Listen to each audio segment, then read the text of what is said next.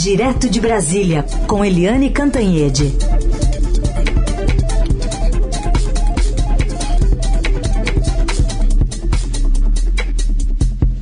Oi, Eliane, bom dia. Bom dia, Raíssa e Carolina. Bom dia, senadora Cátia Abreu. Muito bem-vinda nessa nossa manhã da Rádio Eldorado. Bom dia, Eliane. Prazer falar com você sempre, Carolina e Heisen, é, e todos aqueles que estão nos ouvindo nesse momento aqui na Rádio Eldorado. Muito obrigada pela oportunidade. Obrigada, senhora, por aceitar aqui nosso convite. Bom dia, senadora. É, eu, eu, vou começar falando um pouquinho da cúpula dos clima, do, dos líderes sobre o clima, porque a gente está muito próximo da data. Ela deve reunir chefes de Estado para discutir questões ambientais. E a gente viu ontem o vice-presidente Hamilton Mourão dizendo que o Brasil não tem que ser mendigo na busca por recursos para combater o desmatamento por aqui. Na semana passada, a gente é, também ficou sabendo do conteúdo da carta do presidente Bolsonaro, que enviou ali à Casa Branca, dizendo que é, era preciso dinheiro da comunidade internacional para se comprometer a zerar o desmatamento ilegal até 2030. Nas vésperas dessa cúpula tão cheia de simbolismos, como é que a senhora interpreta a movimentação brasileira e que tipo de resultado o país pode trazer para casa é, se bater o pé nessa questão envolvendo dinheiro versus um não comprometimento ou não apresentação de, de, de, de feitos né, nessa questão ambiental? Uhum. É, obrigada, Carolina, e eu vejo com muita preocupação. Em primeiro lugar, as pessoas precisam compreender, especialmente o governo, de que a questão ambiental, é, clima, mudança climática, chame como quiser, desmatamento, isso está no centro da geopolítica mundial. É, em todos os temas, em qualquer um, por mais absurdo que pareça, que não tenha nada a ver com o clima, é, estão criando formas de incluir o clima, justamente para mostrar que esse tema hoje é central, mundialmente central.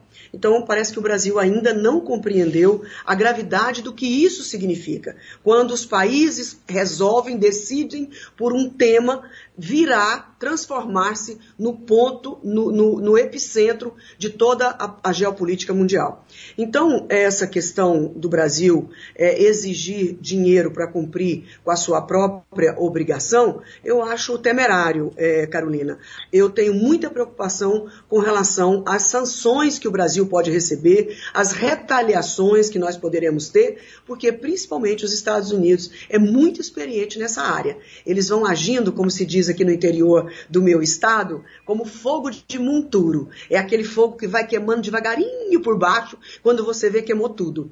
Então não é fazendo escândalo e nem anunciando sanções. Elas simplesmente vão acontecendo. Um exemplo, nós temos mais de 60 produtos é, nas listas especiais de exportação dos Estados Unidos com uma taxa e uma cota de exportação é, diferenciada. Nós podemos perder isso. É, exigir recursos para cumprir com a nossa legislação que nós fizemos é uma coisa que chega próximo ao absurdo aos olhos do mundo lá fora. Então, é, nós aprovamos essa lei, o Congresso brasileiro aprovou, os americanos não pediram, os europeus não pediram. Então, é, eu tenho a convicção de que muito recurso se deve ao Brasil, justamente pelas coisas boas que nós já fizemos até agora, por ter mantido o nosso país com uma gigante agricultura sustentável, mas nós temos que fazer o dever de casa. Então, ontem ainda, eu fiz uma ligação para o ministro e demonstrei para ele a minha preocupação, porque ainda ontem ele não saberia me dizer com riqueza de transparência quais eram os pontos que seriam levados nessa reunião do dia 22, daqui a dois dias. E eu disse a ele, então, com muita firmeza, com muita altivez e muita educação, de que o Senado Federal, através da CRE, não toleraria mais ser apenas um coadjuvante na política externa brasileira. Que nós queríamos participar ativamente, como fazem todos os parlamentos do mundo. Por que, que não teve ainda o acordo União Europeia-Mercosul? Porque os parlamentares é, é, europeus e dos seus países individualmente não aceitam o acordo porque está contrariando os seus eleitores. Então, no Brasil, acostumou-se o governo a fazer a política externa sozinho e o Congresso Nacional apenas um ouvinte, é, de certa forma, bastante despercebido, sem muita atenção. E na minha presidência na Comissão de Relações Exteriores, eu não deixarei o Senado vulnerável nessas questões, não só das escolhas dos, dos diplomatas, nos acordos comerciais e num tema tão grave como é esse tema do dia 22 e posteriormente as duas COPs do clima e a COP da biodiversidade, uma na China e outra em Glasgow, no Reino Unido. Senadora, a senhora fez fortes cobranças né, do então ministro Ernesto Araújo, ele acabou caindo. Como é que a senhora vê a permanência do ministro Ricardo Salles à frente do, do ministério? Ele acaba comprometendo a, a imagem do Brasil, no exterior principalmente, na visão da senhora? É, Heisen, eu, eu gostaria apenas de mencionar que a escolha do ministro de Estado, é claro que é prerrogativa do presidente da República, mas o Congresso Nacional não pode permitir que nenhum ministro de Estado e o próprio presidente da República possa fazer mal ao país. Nós temos várias formas de reagir. É, as pessoas às vezes pensam que tudo é o impeachment. Não, nós temos várias formas e vários instrumentos para reagir. Nós não podemos obrigar o governo a levar uma proposta ousada ou uma proposta transparente e muito objetiva. Mas também nós temos os nossos instrumentos para forçar que tudo isso aconteça. O Congresso Nacional é tão ou quanto forte e poderoso como o judiciário e o executivo. Nós também temos as nossas formas de agir. Então, eu só espero que o ministro do Meio Ambiente que ele tenha a noção exata do que aconteceu com o Brasil nesses últimos dois anos e meio. O quanto nós perdemos de imagem. Nós viramos a exceção no mundo. Trump perdeu a eleição nos Estados Unidos e nós fomos eleitos o boneco Judas da vez. É aquela brincadeira que se faz, uma cultura é, brasileira, sobre o Judas na festa de São João. É, então, é, nós não, não podemos continuar uma das potências de produção de alimentos do mundo, uma potência econômica com todas as dificuldades, nós não podemos ser excluídos da geopolítica internacional. Senadora, é muito é, contundente, né? Então, a sua fala é muito contundente. A sua fala é sobre política externa, sobre meio ambiente, que agora estão evidentemente linkados por causa da difícil relação do governo Jair Bolsonaro com o governo Joe Biden. Mas o que eu acho interessante e importante destacar é que a senhora não é uma comunista, não é uma esquerdista, não é uma petista, não é uma lulista, a senhora é uma líder ruralista. A sua origem política é líder ruralista. E a senhora está é, destacando o efeito do excesso da ideologia do governo Bolsonaro nas nossas relações externas, nas nossas relações com o meio ambiente, na nossa, no nosso desastre na Amazônia e nós, na, na nossa, no nosso trato do ambiente. Eu queria saber da senhora como é que está se comportando nesse momento, não apenas a bancada que, é da senhora no Congresso, quer dizer, é, é, quando a gente olha o Congresso, parece que é a esquerda contra o Jair Bolsonaro, né? Os bolsonaristas dizem isso, que é a esquerda. Mas eu queria saber como é que está se comportando uh, o Congresso Nacional, o Senado Federal e também o setor ruralista, o agronegócio, que já enviou cartas para o presidente cobrando mudanças na política externa, cobrando mudanças no meio ambiente. É, a questão da ideologia, senadora, é, num, a questão hoje não é muito além do que esquerda e direita? É, com certeza, Eliane, sua análise está perfeita, é, aliás, como sempre. É, nessa questão ambiental, não importa mais o que a Kátia pensa, o que o Bolsonaro pensa. As teses já estão superadas. Essa discussão de ser importante ou não ser importante a questão ambiental já está ultrapassada. Ou seja, essa, essa tese de que o meio ambiente está no centro de tudo, já é uma tese consolidada. Você não discute mais o que está consolidado.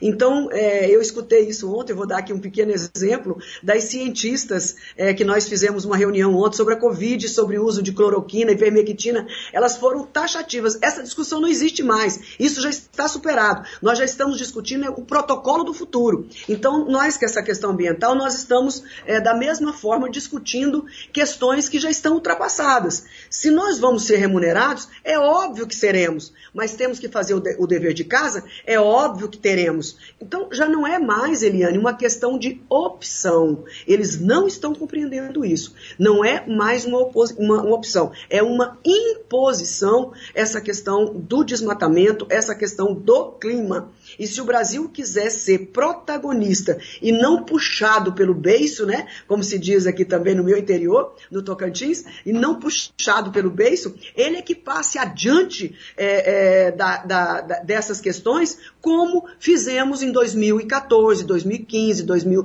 até metade de 2016. Eu participei ativamente na construção, junto com Isabela, na construção do NDC. É, da COP de Paris, do Acordo de Paris. Então nós sabíamos exatamente o que estávamos fazendo. Nós estávamos nos tornando protagonistas de toda a questão climática para ter altivez também para cobrar as bondades, as coisas importantes, sustentáveis que a agricultura brasileira fez como um todo. E isso tudo foi atropelado. Então a impressão que eu tenho é que esse componente ideológico está pautando a eleição para o segundo, para o segundo mandato. Porque nós temos ainda, infelizmente, um grupo grande de produtores rurais que não são exportadores, Eliane. Isso é a grande diferença. O agronegócio exportador está desesperado, literalmente preocupadíssimo.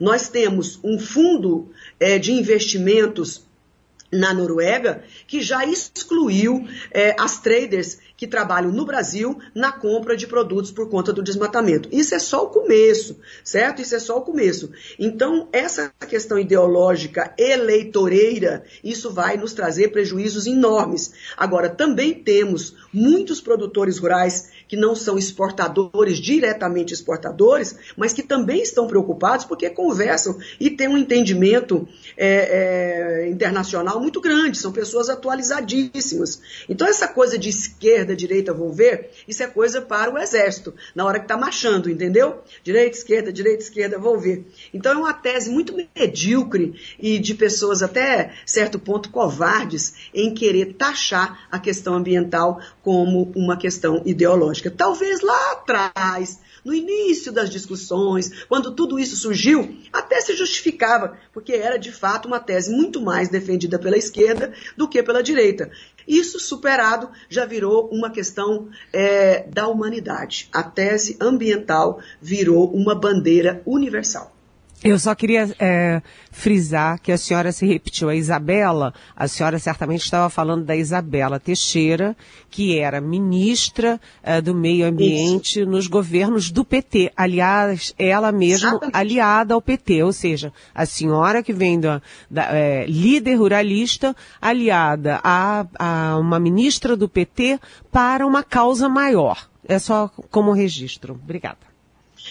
Com certeza, Eliane. Só para completar esse, esse, esse comentário seu, que é muito importante, a ex-ministra Isabela Teixeira, que hoje é uma personagem importantíssima em, no Brasil e lá fora, justamente por, por conta do seu pragmatismo ambiental. Ela não é uma apaixonada que chora enrolada, abraçada a uma árvore, não. Ela é muito mais do que isso. Ela quer defender o clima como um todo e que as árvores também fazem parte disso. Então, naquela época, é, nós da CNA, os produtores, os representantes, sequer poderíamos entrar no Ministério do Meio Ambiente. Nós tínhamos até medo. Quando a Isabela então me liga, antes de ser ministra, para que eu fosse recebida no Ministério do Meio Ambiente, porque ela queria discutir comigo qual era a estratégia do agro para que a questão ambiental acompanhasse.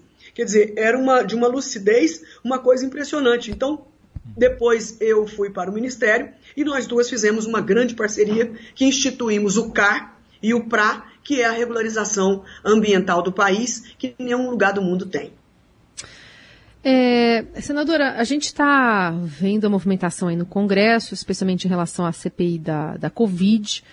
E teve aquele caso rumoroso envolvendo o ex-chanceler Ernesto Araújo e a senhora. Eu queria saber se pelo que já disse, o que vem fazendo o atual, né, no cargo, ministro Carlos França, se ele tende a resolver a questão das vacinas, né, que é a mais urgente no momento, além da questão ambiental que a senhora está mencionando aqui, e também há uma expectativa é, do ministro ser um dos, o ex-ministro ser um dos primeiros a serem ouvidos nesses trabalhos, né, da, da CPI da Covid, nesse cronograma que está sendo, esse pré-roteiro que já está sendo é, confeccionado. Na sua avaliação, é, quando, como deve ser a receptividade né, do ex-ministro nessa volta ao Senado, dessa vez sem também a blindagem do, do cargo de ministro? Olha, é, eu não posso nem imaginar é, como, é que, como é que as coisas podem acontecer. Eu disse inicialmente que a geopolítica está centrada na questão do desmatamento no Brasil, especificamente. Né? A questão é o clima, mas no Brasil o primeiro problema é o desmatamento. Então eu estou dizendo isso porque esta é, questão das vacinas que você mencionou, eu, eu tenho para mim que tudo, como eu disse, tudo vai estar relacionado com a questão ambiental. Então, eu me preocupo muito, não só com as sanções comerciais, mas me preocupo muito com esta questão das vacinas. Então, o mundo inteiro precisa de vacina, porque se fosse só o Brasil a precisar de vacina, então se alguém recusasse a nos fornecer, parecia explicitamente uma coisa direcionada. Mas como o mundo inteiro precisa, é aquela coisa. Se a Eliane, que é uma jornalista, e sempre que vai fazer matérias a meu respeito, tem a consideração democrática de me ligar respeitosamente, diferente da Carolina, que às vezes me liga, quem sabe com a palavra mais ríspida, ataques, é, ofensas. É, se eu tiver que dar entrevista para as duas e eu tenho um horário só, você acha que eu vou escolher quem para dar entrevista? A Carolina ou a Eliane? É claro que eu vou escolher a Eliane primeiro e deixar a Carolina em segundo lugar. Isso é do ser humano. Então, se tem muitos pedindo vacina, é claro que eu vou ter o interesse de fornecer as vacinas para aqueles que pensam como eu, primeiramente. Aqueles que estão, não é que pensam como eu, mas que estão na na mão da história e não na contramão da história. As pessoas precisam entender que instrumentos poderosos podem ser usados por países ricos para colocar a ordem mundial no seu lugar certo. Então, insistir em brigar com as duas maiores potências do mundo de uma vez só, eu acho que não foi algo inteligente. Até criativo e corajoso, mas eu acho que não foi é, inteligente da parte é, do governo.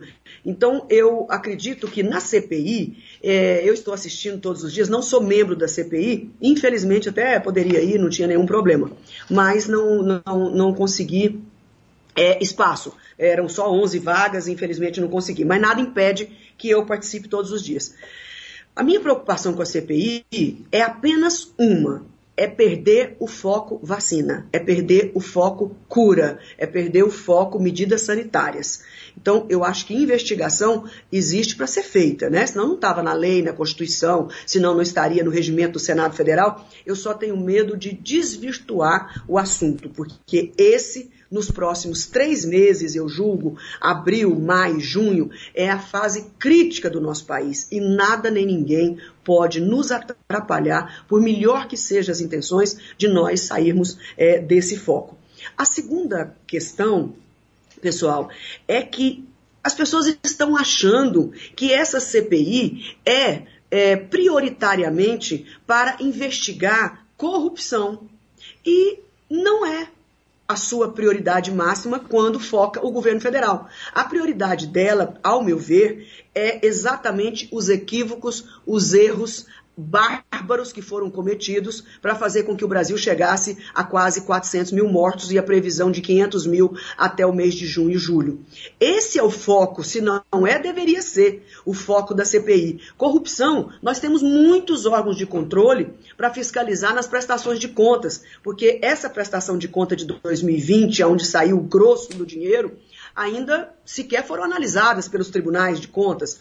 Mas, claro que tem denúncias aqui, tem denúncias ali, denúncias graves que precisam sim ser corrigidas. Mas o mais importante é o que o governante fez com esse dinheiro.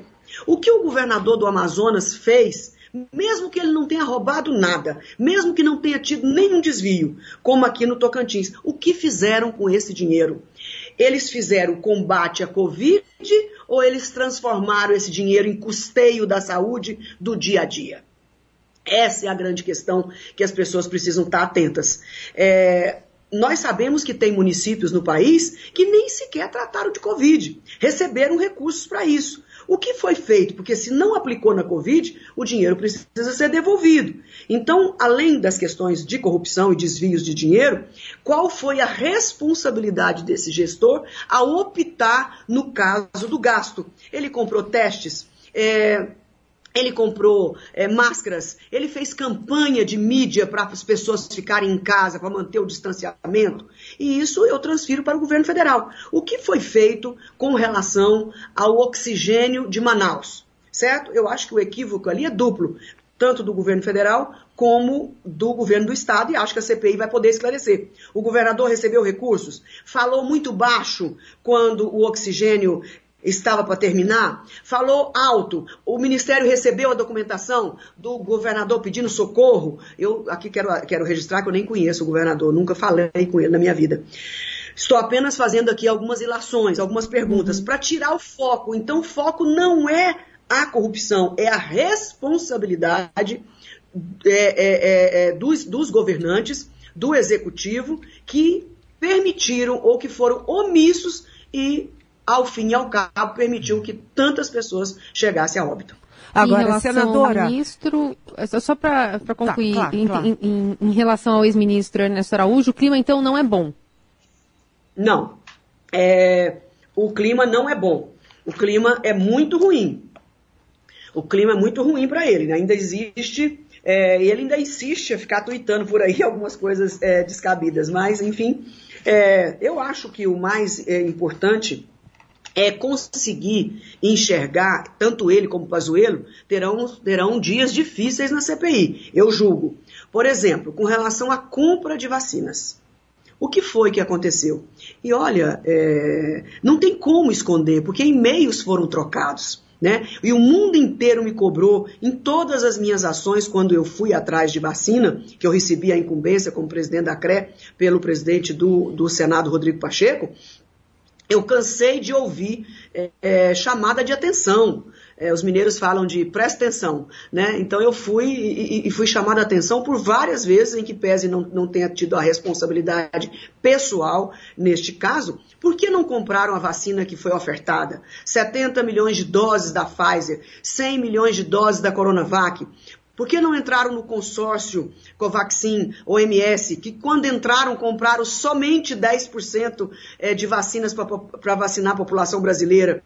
Então são questionamentos. O próprio Prazuelo, o senhor assinou um contrato de compra e depois teve que desfazer. Baseado em quê? Com quem autorizou? Quem mandou o senhor fazer isso? É, e quer dizer, isso são coisas muito relevantes, muito relevantes, porque as pessoas chegam ao bônus de ser um governante.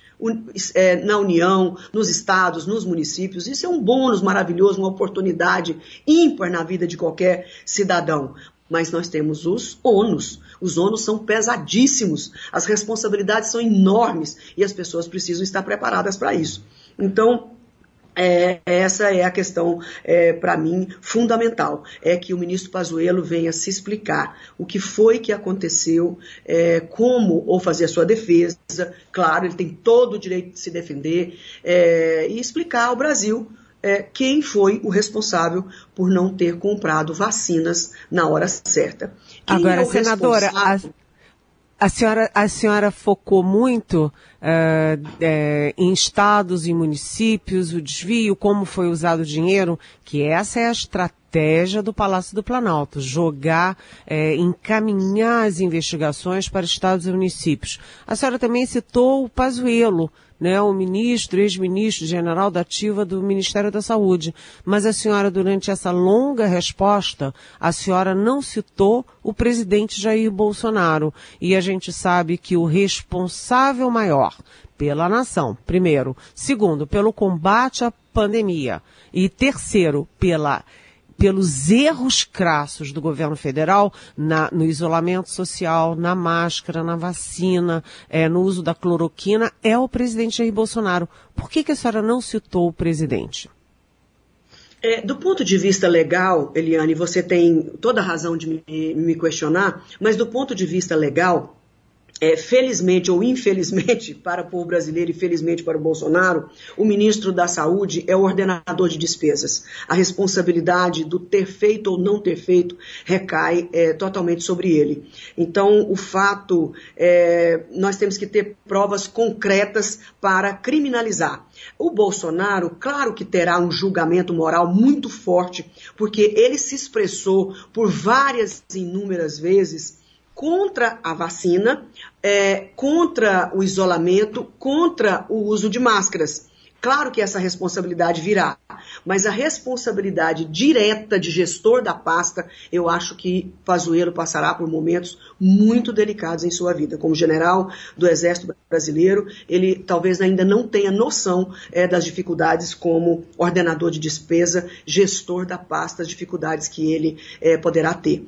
E a responsabilização moral e criminal é, do Bolsonaro, eu não estou o isentando disso, é, absolutamente. Todas essas questões serão avaliadas, analisadas pela CPI, que tem pessoas experientes, pessoas que estão no Congresso Nacional há muito tempo e que não vão cair nessas armadilhas de tentar desviar o foco para corrupção aqui, corrupção ali. Repito, a corrupção é danosa, tem que ser investigada, mas o momento principal é saber a causa das mortes em excesso no Brasil. Ontem a doutora Margarete Dalcomo disse textualmente: se tudo tivesse sido feito, o dever de casa tivesse sido feito tanto na compra de vacinas como nas medidas sanitárias, nós poderíamos ter tido um terço de mortes a menos. Ela disse isso publicamente na comissão da Covid no Senado Federal. Que é, é, o que o ex-ministro Mandetta fala o tempo inteiro, né?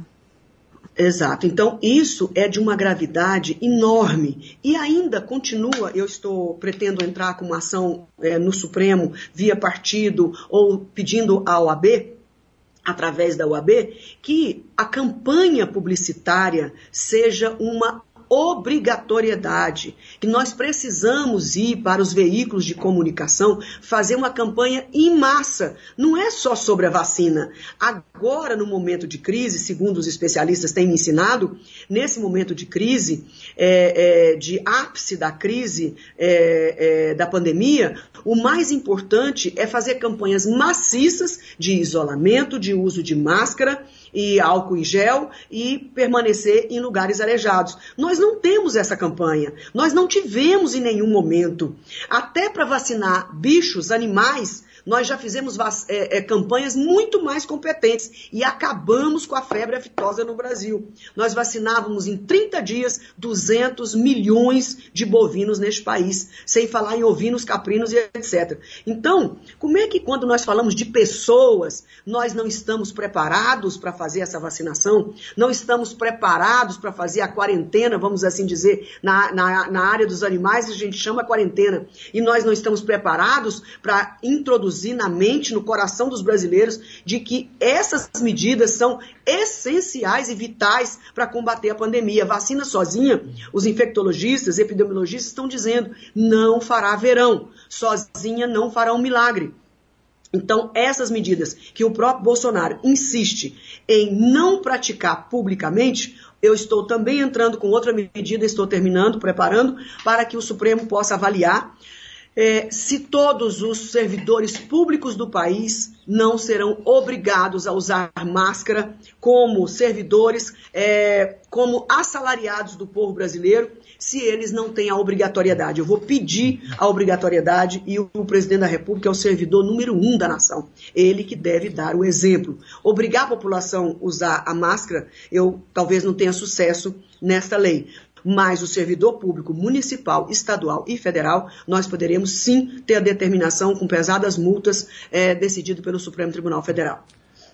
Estamos ouvindo a senadora Cátia Abreu, presidente da Comissão de Relações Exteriores do Senado. Estamos indo para a reta final, mas é, eu queria ainda saber da senhora. A senhora colocou muito bem aí que o, o a assinatura, né, na caneta, em tese, né, a última assinatura é a do ministro da Saúde, é ele que é o responsável. Mas quando tem um vídeo em que o próprio ministro, no caso na época Pazuello, aparece ao lado do presidente e diz que um manda e o outro obedece, não, não se cria uma cadeia de comando aí a qual a CPI eventualmente Sim, possa chegar? Tudo isso, tudo isso, Heisen, é, são provas. Tudo isso são provas, são indícios, são comportamentos inadequados e, de certa forma, criminosos. Né? A gente pode é, chegar a esse ponto, sim. Quando eu pratico como servidor número um do país, é, é, o ministro da Saúde também, que deveria ser os símbolos, os dois deveriam ser o símbolo da prática é, nacional do que é certo e o que é errado, dão um exemplo público público, isso prejudica. Então, o que, que nós estamos assistindo? É, quando o servidor número um da nação descumpre as medidas sanitárias já definidas pela OMS no mundo inteiro, por todos os infectologistas, por todos os epidemiologistas, por todas as categorias médicas do, do mundo, é, ele insiste gera dúvida na população. Quantas pessoas humildes, pessoas simples do interior do meu estado, ah, mas o presidente da República deve saber, ele é o presidente da República. Alguma coisa ele sabe mais do que nós e ele está dizendo que não precisa e não está usando máscara. Então, esse tipo de dúvida, e eu estou contando um caso real, um fato real. A manicure que faz a minha unha, ela disse isso para mim. Não votou no Bolsonaro, não é aliado do Bolsonaro, mas acha que ele, como presidente da República, deve saber alguma coisa que ela não sabe. Então, é, essa questão também do, do, do tratamento é, preventivo, lá, o kit, é, o kit cloroquina, o kit Covid, desculpa, o kit Covid, ele gera uma expectativa falsa de proteção. Isso é criminoso, porque quem toma aquele kit e acredita nele, acha que pode fazer tudo que está protegido. Então, esse kit transmitiu às pessoas uma falsa realidade e elas se encorajaram a sair às ruas, a não praticar as medidas sanitárias. Então, vocês não se preocupem.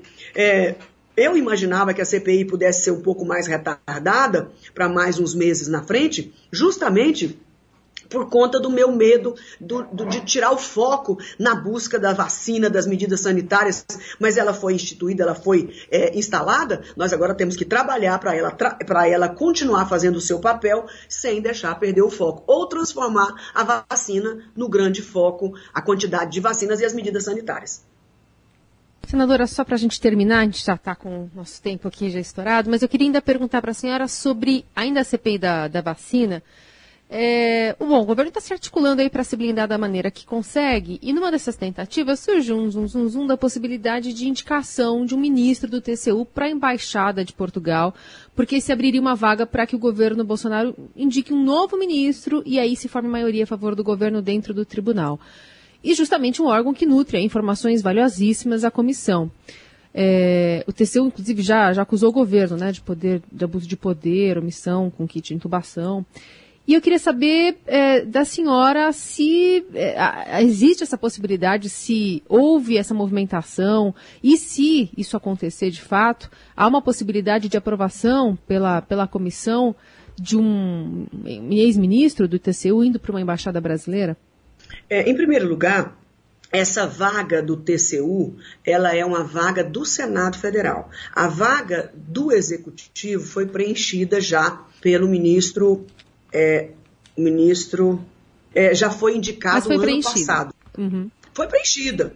Essa vaga é indicação dos senadores. A segunda questão é que esta vaga ela só vencerá, ela só estará disponível para o Senado Federal em setembro de 2023. Então, eu não ouvi do ministro Carreiro nenhuma negociata nesse sentido. E duvido muito que o ministro Carreiro embarcaria numa propositura dessa apenas para proteger o governo das fiscalizações é, Jorge Oliveira, desculpa, com todo respeito ao ministro Jorge Oliveira, é, foi indicado pelo executivo. Então, voltando ao assunto, eu não acredito que o ministro Carreiro é, vai, é, é, vai estar disposto a participar de uma presepada dessa e nem sei se o governo de fato pretende ou tem essa intenção. Eu só acredito que a CRE, com seus membros, é, a presidente e todos os seus membros não vão permitir que a população assista é, silenciosamente uma tratativa desse nível.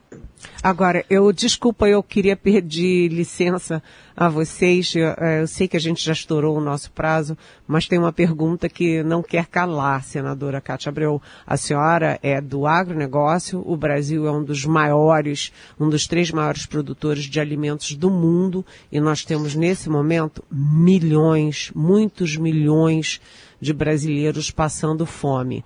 É, o, como fazer uma união nacional para combater a fome no Brasil nesta emergência? É, Eliane, primeiro que nós precisamos aprovar o orçamento. E eu já digo a vocês que tivemos um acordo ontem, porque tem três semanas que o orçamento foi aprovado.